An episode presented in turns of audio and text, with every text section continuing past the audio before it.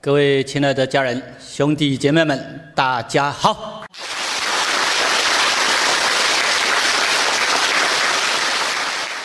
因为第七章这一章很重要，天长地久，哦，天地所以能长且久者，以其不自生，故能长生。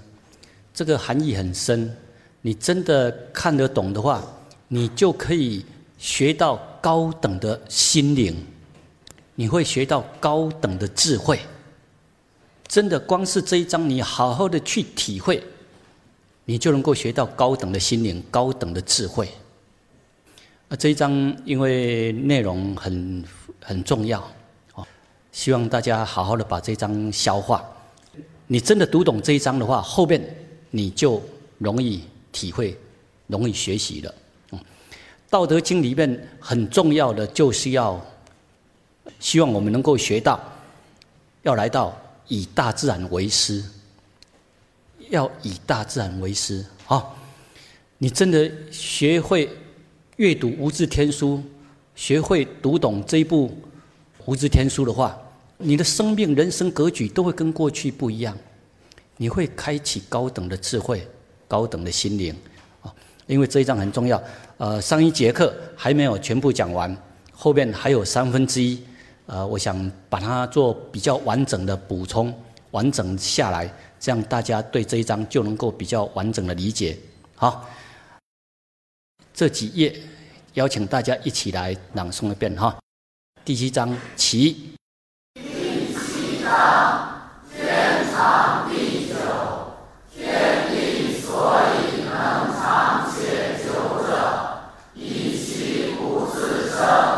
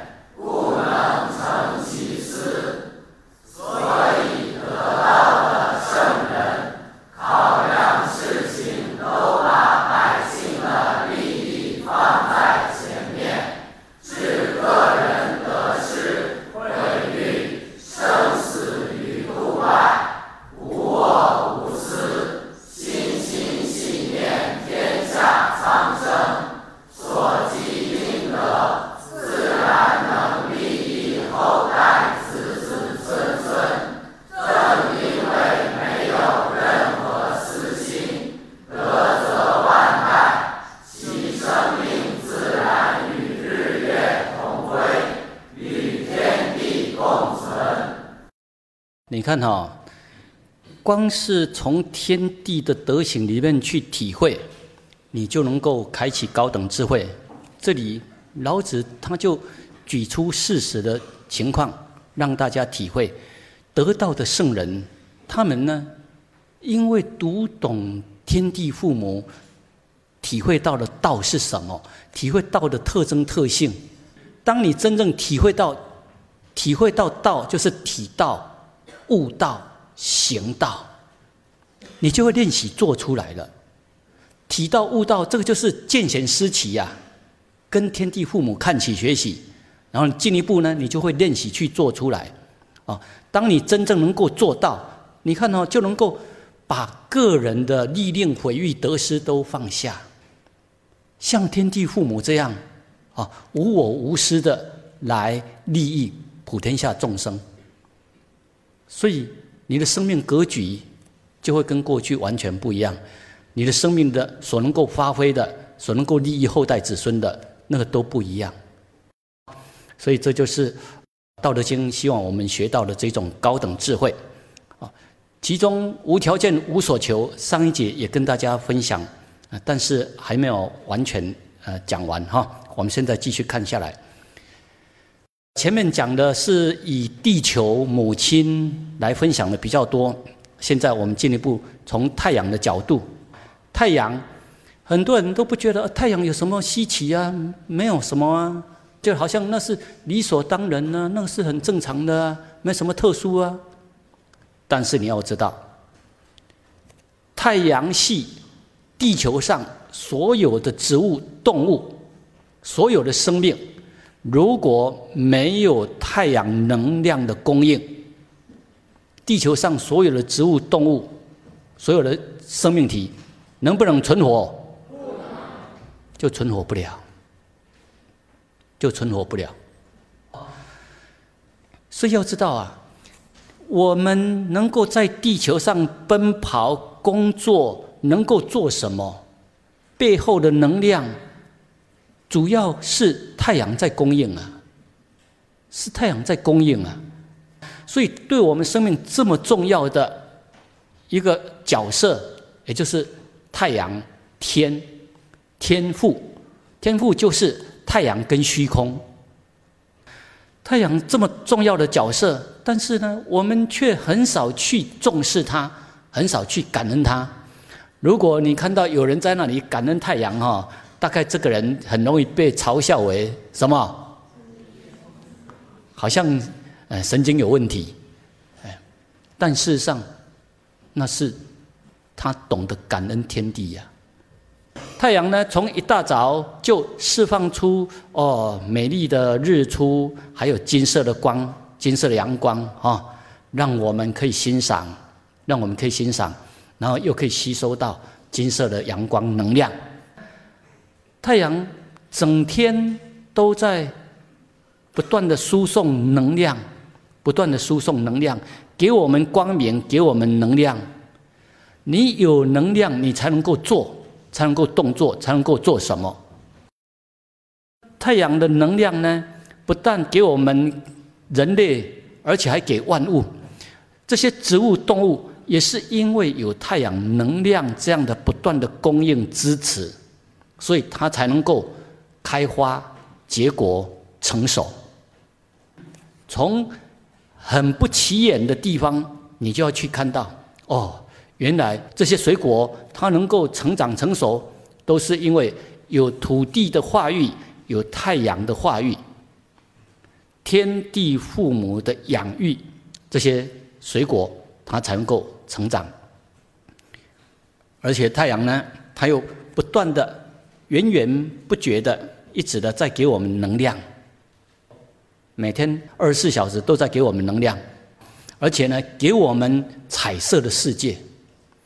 你要知道，看起来这个阳光没什么，呃，看起来阳光阳光没什么，但是你把阳光透过三棱镜，你把它解析开来的话，阳光事实上它是由几种颜色？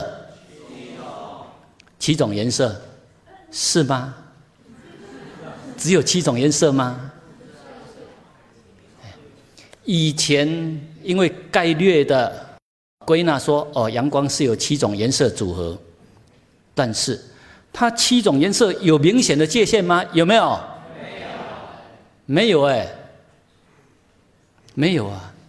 如果要仔细区分的话，它是可以分出很多很多种的颜色，再加上这些颜色又在混合比例成分不一样，所以就形成。”形成五彩缤纷、美丽、很精彩的世界。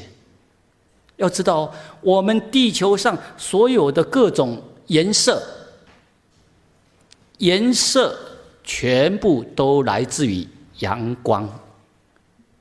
阳光普照之后，一味的阳光普照之后，哇，整个地球就呈现五彩缤纷了。所以，虽然有各种不同的颜色，但是它的颜色源头都来自于阳光的供应。能不能看到道演化万有？道是多么的伟大的创造者，还有道是多么伟大的艺术大师。要好好去体会啊！不要把这个天地的想成很抽象，或是死的，或是很玄虚的，不是啊。都在眼前，跟我们饰演宇宙的奥妙，玄之又玄的。你看呢？这个是西红柿嘛？它长出红色又这么甜美可口，都是天地的合作创造，才有这些成果。你看这个一个一个的气球，有没有看到一个一个气球？你吹的气球能吃吗？那个人很会吹气球。人类吹的气球是不能吃的，但是大自然、天地父母吹出来的气球，却是可看、好看又好吃。这个就是不一样的地方。如果没有太阳，还有地球、天地的化育，怎么会有这么多的？南瓜可以吃，而且又是彩色的，又这么的漂亮。你看哦，这种颜色变化多端，这个就是让我们心灵越来越高兴、越快的、喜悦啊！这是一种心灵的粮食啊！你光它看它这么漂亮，我们就会感觉很开心呐。看它长得这么的丰盛，长得这么的好，你就会很喜悦、很开心呐。这就已经是吸收那个精神的粮食啊，然后又实际的甜美的南瓜，可以让我们来填饱。这是天地父母对我们的爱啊！所以大家要去看到，包括从这个苹果上面，你就可以去看到，要阳光的照射，阳光太阳能量的供应，这些水果才能够。成长成熟，大家能不能体会到背后太阳这个工程的浩瀚伟大？能不能？可以哈，可以体会到了哈。好，哎，现在不要拍手那么快，哎，我现在要问的是，我们体会到，我们能不能做到？能不能？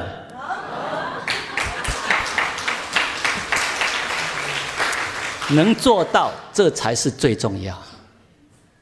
要练习的去做，练习的去奉献付出，实际的奉献付出，然后能够处处都结果，累累的果实不断的呈现出来，而这些呈现出来的果实呢，是无条件、无所求。跟普天下众生分享，这就是天地父母的伟大。很多人体会不到，因为天地父母不会跟你鞠鞠躬邀功，也不会跟你讲说你要付多少我才给你。所以这就是什么叫做无条件无所求，什么叫做无我无私。大家要好好去体会，你体会到，你就会哦，怎么去见贤思齐。所以以后你真的体会到做到，以后你吹你就不是在吹牛皮，不是在吹空炮弹的气球，而是在真的做出实际的成果出来，然后跟众生分享。以后你是实际做出来，你讲出来的是你有做到的，哦。人生就会变得很踏实、很真实、实实在在啊！那你能够这样的话呢？一方面，你越来越懂得欣赏大自然的奥妙，你越来越开心、越快乐，然后你又练习的去奉献付出，所以你的世界就会从以前的灰暗的世界变成为光明的世界，从以前黑白的世界变成为彩色的世界。对。如果你真的读得懂，你的心就会打开，你就会乐于去创造、去奉献、去付出。太阳这样照射、输送能源给光明，然后当要到夕阳的时候呢，太阳一样又是给我们很美丽的夕阳。让我们物质方面也很丰盛，心灵方面也很富有。当你懂得欣赏大自然的奥妙之美，你的心灵就会很富有，你就会越来越知足。当你心灵越富有、越知足，你对物质的所需就会怎么样？就会逐渐减少，就会逐渐减少。希望大家啊，慢慢的去欣赏大自然的奥妙、伟大。天地父母还呈现出一个特征特性，没有二元对立，平等心善待一切众生。这个大家好好去体会哦。所以第七章为什么？你看到天地能够来到不自生，然后你就能够练习去做到啊，是以圣人后其身而生先，外其身而生存，啊，因为就是看到天地展现出来的这一种高等的心灵、高等的智慧，而且呢，没有二元对立，所以这时候你呈现出来的就是真正从道流露出来的德。我们现在继续再看下来哈。在人类心灵智慧如果没有开拓，我们在小范围里面的话，那就会有很多的界限，很多的界限就会形成战乱冲突。要去体会哈，这些冲突对立，就是因为人类处在一个狭小的视野、狭窄的角度，才会形成这种冲突对立。如果呢，我们能够去看到。大自然的启示，天地都是没有二元对立呀。大家要去体会哦。太阳，太阳呈现出来的就是平等大爱，平等善待一切众生。你有没有看到太阳平等的照射所有的人类、所有的动物、植物？有没有看到？都平等哦。你看出来的，不管是什么样的人、什么样的颜色、植物、动物、太阳，都是平等照射。因为有阳光的照射，所以才显现出五彩缤纷的世界。啊，不管你是什么样的民族、什么样的人，太阳都是平等对待。地球母亲有没有平等对待？有，都平等对待啊！大家要好好去体会。什么叫做超越二元对立？一样哦。你要从大自然里面去体会，大自然呈现出来的真理实相，天地父母呈现出来的道的特征特性。我们学习《道德经》就是要学到这些的，要学习到道的特征特性，天地父母的特征特性。而其中一点就是超越二元对立，平等对待。这个球上面有不同的颜色，有不同的区块。太阳平等对待，地球平等对待。我们再回到这个球本身就像个地球，地球平等对待不同肤色的人、不同的民族、不同的国家、不同的宗教、不同的文化。地球母亲、太阳都平等对待，大家要好好去体会，真正体会到真理实相，我们才会由衷的升起平等心。你升起平等心，才会超越二元对立。升起平等心，超越二元对立，我们的世界才会真正和谐和平。而我讲我们的世界。这个世界范围可小可大，一个家庭也可以称为一个小世界，你个人也是一个小的世界。这个世界可小可大，如果你个人身心常常在那拉扯冲突，你所衍生出来的世界，你到哪里就会制造对立冲突。如果我们能够去体会天地父母呈现出来这种。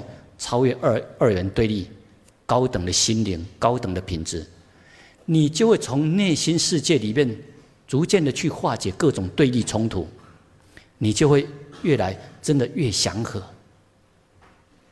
越祥和，越有慈悲大爱。当你能够有慈悲大爱，又超越二元对立，不管你到哪里，你都可以善待一切众生。自然的也会善待一切众生，你到哪里都是会带来和平和谐。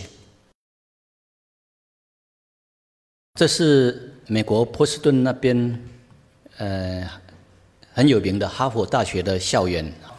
这个校园，它每天有很多人来，不同的肤色、不同的民族、不同的种族、不同的宗教，啊，来这里参观，来这里参访。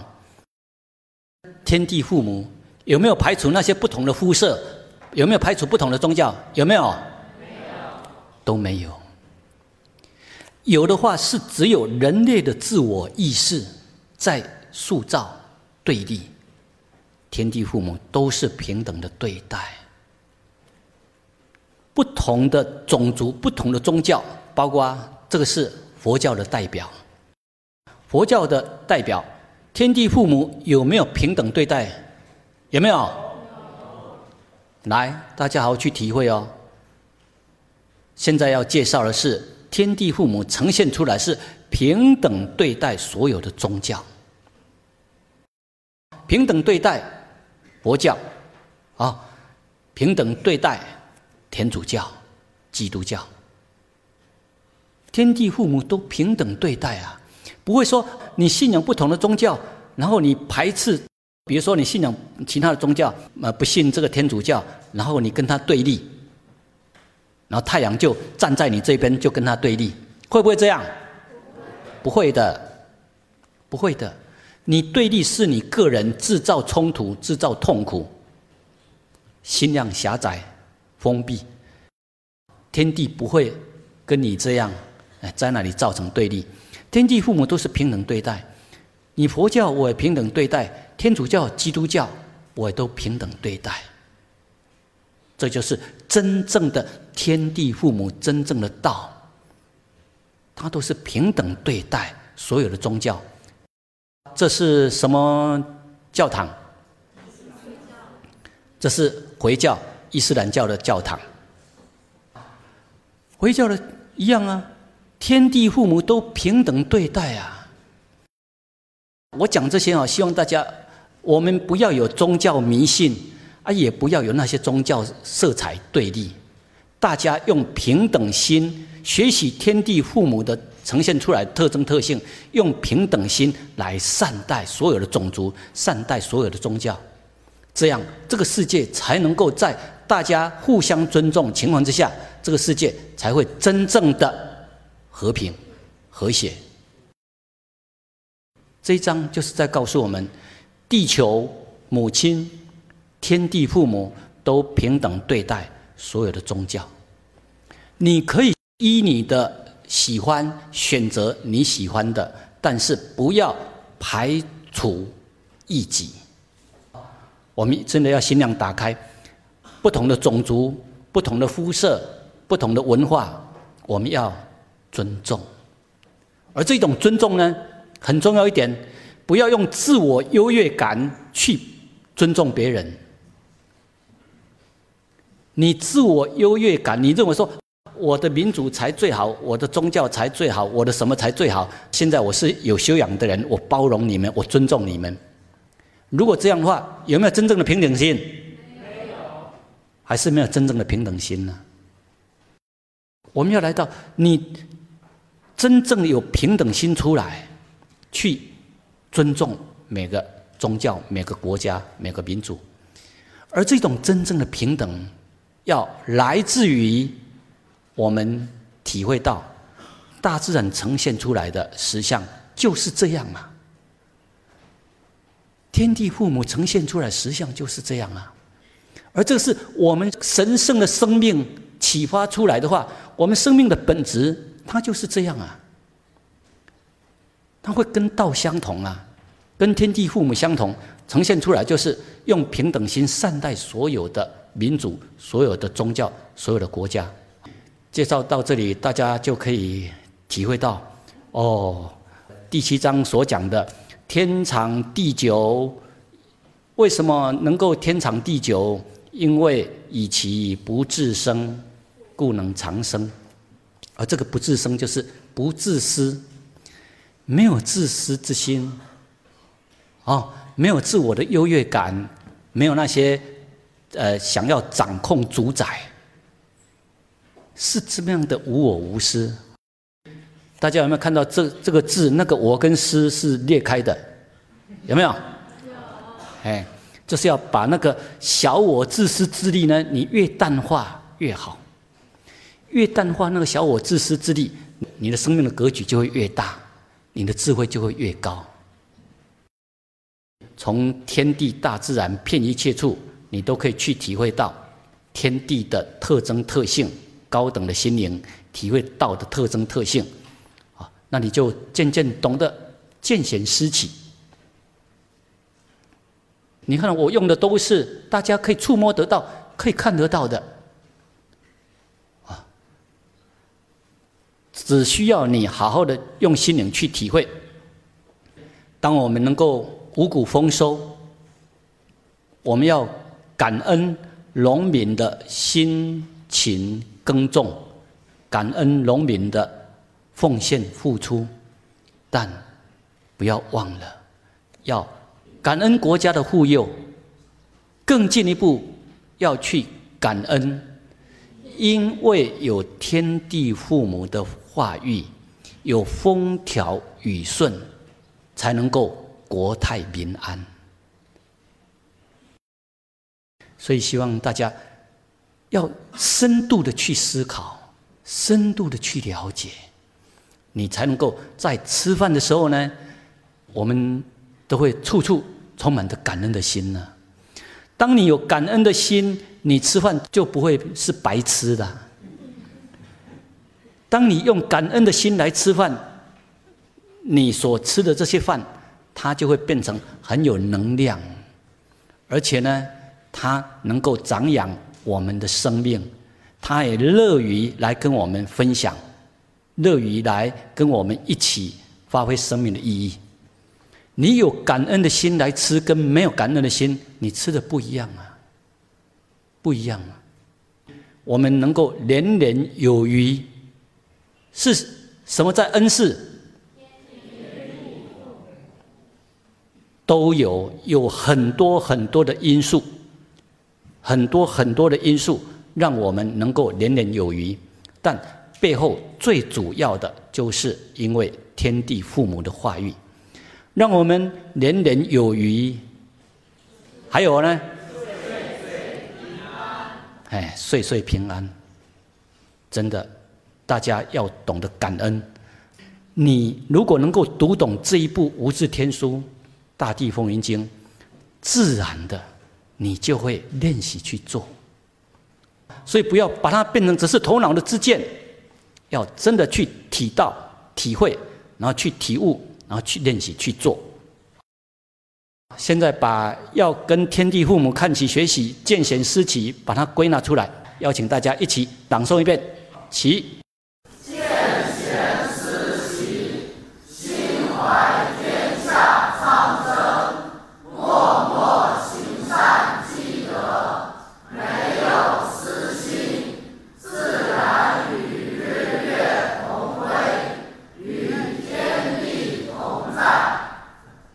如果你真的能够读懂天地父母的浩瀚伟大，能够读懂无字天书，自然你就会见贤思齐。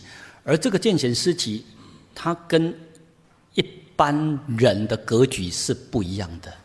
它会把我们的心胸度量打开，把视野打开，让我们从原来的自私自利。渐渐的淡化那个自私自利的心，把心胸格局打开，能够心怀天下苍生。这就是《道德经》要启发我们迈向高等的心灵、高等的智慧啊！你真的好好认真去学，自然的你就会往这方面去做啊！心怀天下苍生，默默行善积德，天地父母他展现出来的德行都是这样啊！见贤思齐就是要学这些，你学了，你就练习去做。啊，如果你真的能够做到心怀天下苍生，默默行善积德，不是在那里喊口号、唱高调，而是实际真的去做。而所作所为呢，练习无条件、无所求，练习无我无私，这是要经过练习的。一下子没做到没关系，多鼓励自己，给自己多一些鼓励，多一些正能量，你就不断提升上来。如果你能够做到以上几点，自然，你的生命就能够来到与日月同辉，与天地同在。这就是第七章要回馈给我们的高等心灵、高等智慧。这样大家可以体会到吗？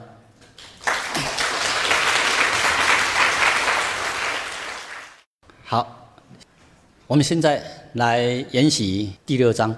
这一章一样是在叙述道是天地的根源，是一切万有的根源。经文也很简短，跟前面的第四章还有第一章都在描述叙述道为天地的根源。这一章比较简短，有前面的基础，所以你就比较容易理解里面的深意。我们大家一起来朗诵哈，起。第六章，为天地根，无生不死，是谓玄定。玄定之门，是谓天地根，绵绵若存，用之不息。第六章，白话解释，大道宇宙。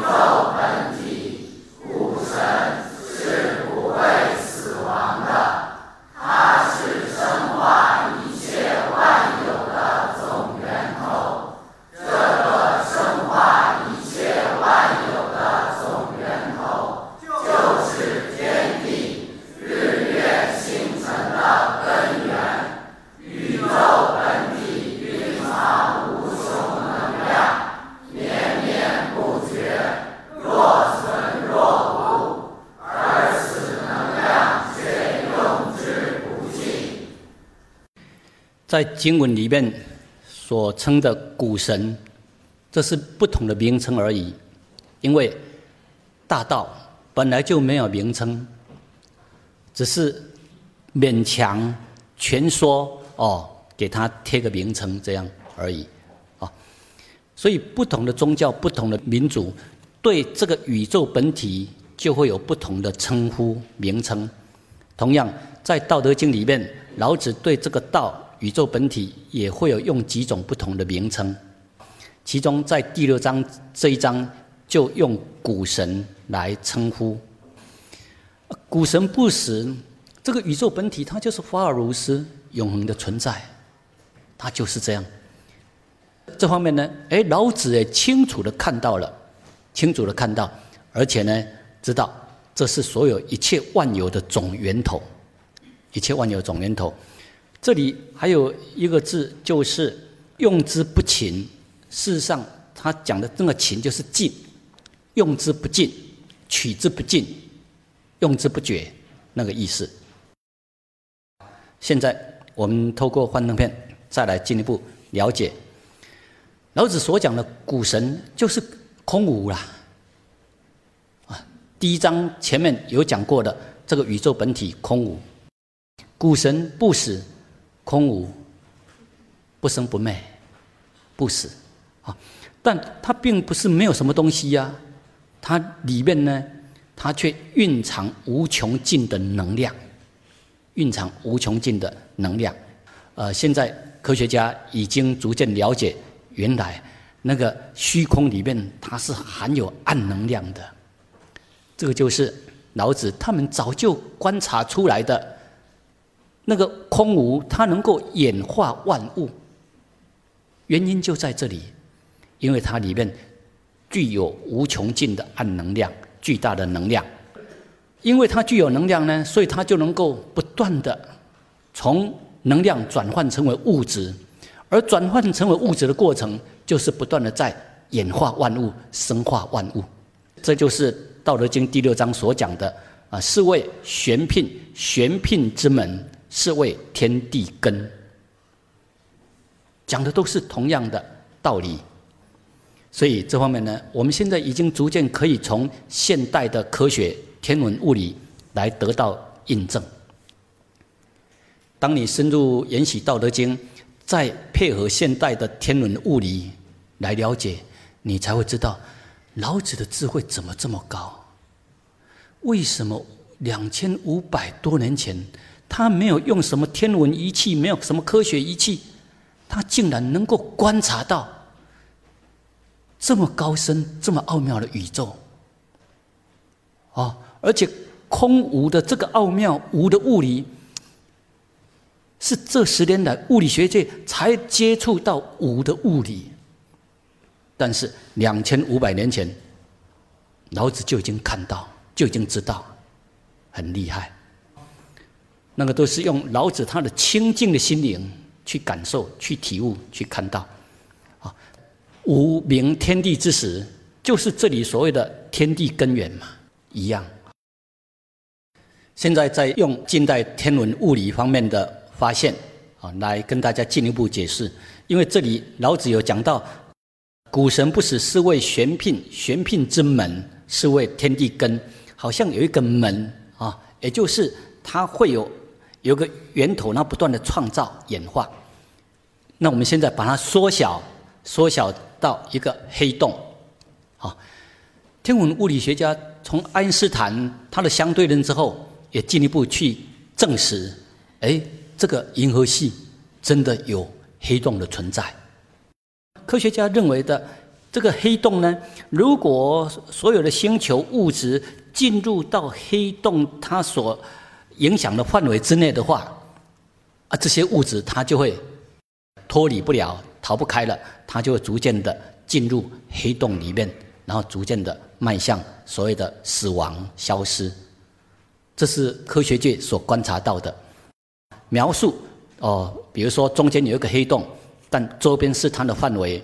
如果呃物质星球进入到黑洞影响的范围的话，它就会逐渐、渐渐的、渐渐的卷入、吸入。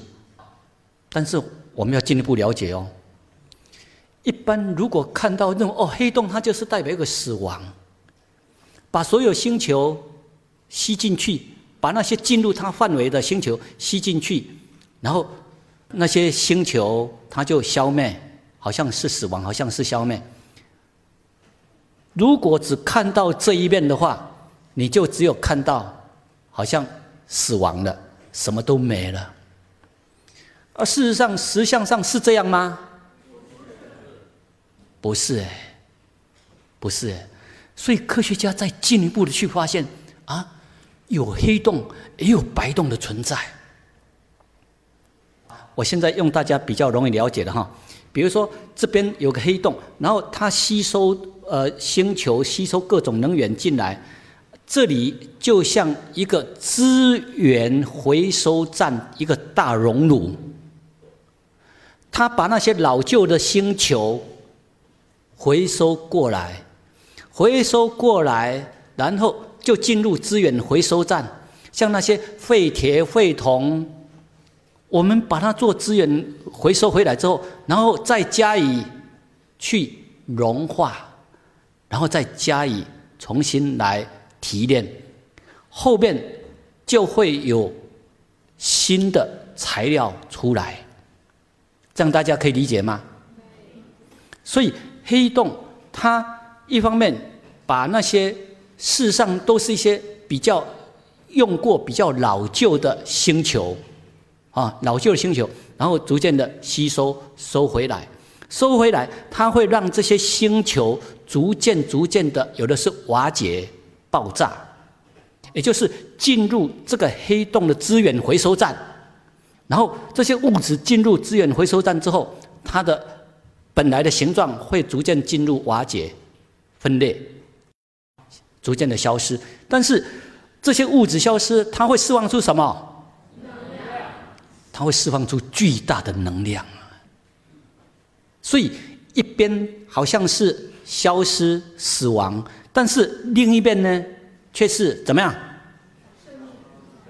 它不断释放出能量，这些能量又是在不断的在演化万物，在形成新的生命体出来，在形成新的星球出来。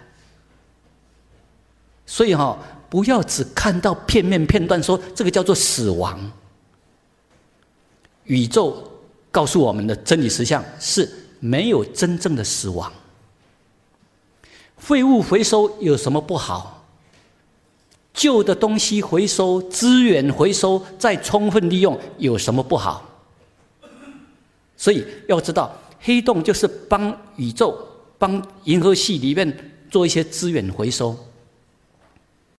然后让它呢，可以再经过一些变化、职能的互换，从物质又转换出巨大能量出来，而这些巨大能量呢，它又能够形成所谓的白洞，释放出巨大能量出来，然后这边呢又不断的在创造创造，所以大家不要只看到片片片段，如果你能够完整看到整体的话，你就看到。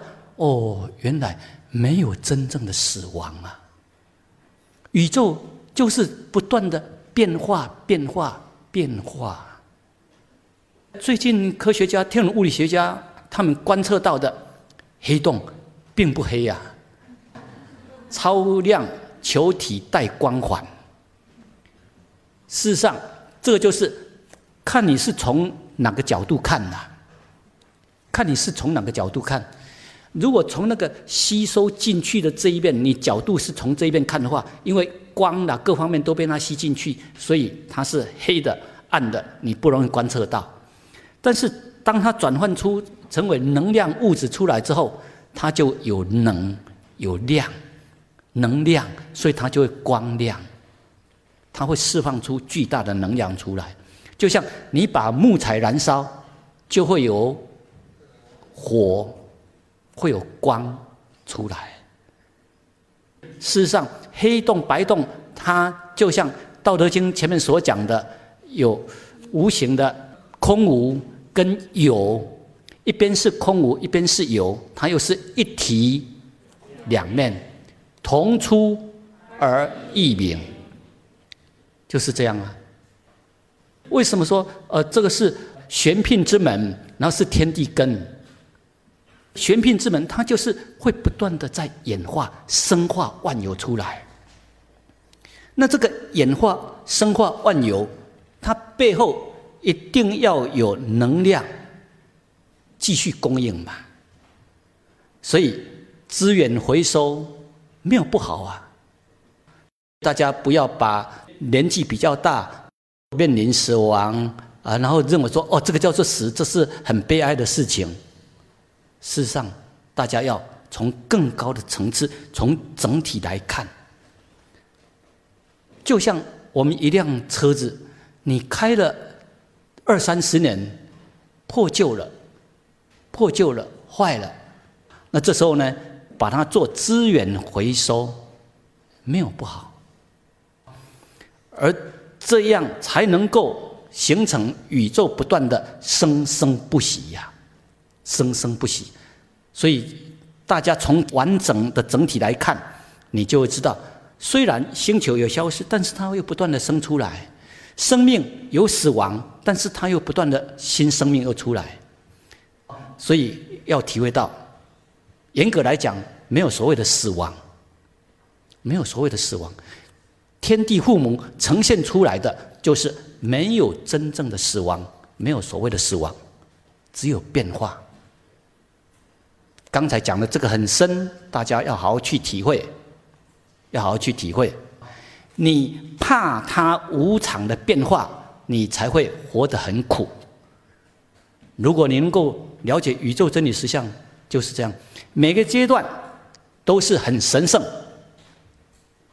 每个阶段每个变化都是很神圣，你就能够活出生命的自在喜悦，活出生命的光彩。所以希望大家好好体会什么是股神不死，啊，什么是玄牝之门，啊，什么是天地根。刚好借这个因缘，可以让大家了解，哎，中国神话传说里面有提到盘古怎么样？在中国的神话故事里面有提到盘古开天辟地。很多人对这个盘古还是不了解啊，就好像很虚很玄呐。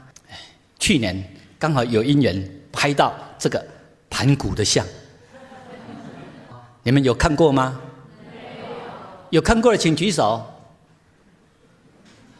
很少啊，哎，结果哎，我看到我觉得这个很有意思哎，他把老祖宗留下来的那些传说，把它用大家比较容易理解的那些表征，把它哎诠释一下，诠释出来，盘古开天辟地。但如果你没有学习《道德经》的话，你还是不容易了解盘古是什么。所以希望大家，你学习了《道德经》之后，你才知道哦，原来老祖先他们也看到这个天地的演化是很奥妙，只是不容易跟众生讲明白，所以就只好用一些神话故事来叙述。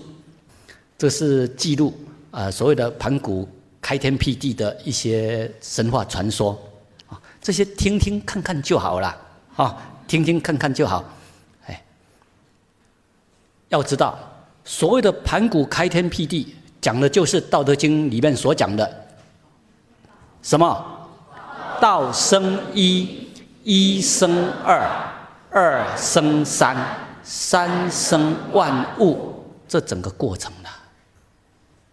啊，只是有些有些人，他就把它做成为。哎，用神话传说这样来叙述，这样一般人哎比较容易哦。有个盘古嘛，那他怎么去开天辟地嘛？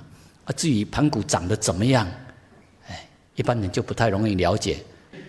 神话方面你也可以了解，科学方面你也可以来了解一切万有是怎么来的。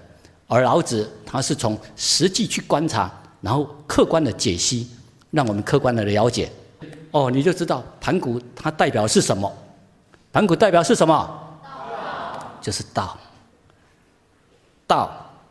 那你要再把它再更进一步来显象的话，就是天地。天地开辟所有一切的万有众生，无名天地之始。有名万物之母，所以这个盘古如果它是有某种形象出来，这个就是《道德经》第一章所讲的有，然后它会演化一切这些日月山川。所以大家正确理解之后，哎哦，就知道原来盘古开天辟地的生意是这样啊，所以最初呢制造出来的人比较少一些。慢慢慢慢就会，越来越多了，越多了啊！所以要知道，这个就是整个天地在化育万物的过程。当有天有地，日月星辰，一切万物就这样一直的化育出来。大家可以从抽象的，然后变成为哦，实际存在显象，就是这样，大家就会很清楚。才不会认为哦，那是迷信，那是宗教信仰。我们不要盲信，不要迷信，客观的去理解，你才会读懂《道德经》，你才会真的看懂这一部《无字天书》，了解天地父母。啊，这时候呢，不管你到哪里，你都安心自在啊。而且呢，你才会体会到哦，原来我们的生命是怎么来的，原来一切万物是怎么来的，你的人生格局都会跟过去不一样。你的智慧就会逐渐的开启。好，这一节就跟大家分享到这里。OK，谢谢大家。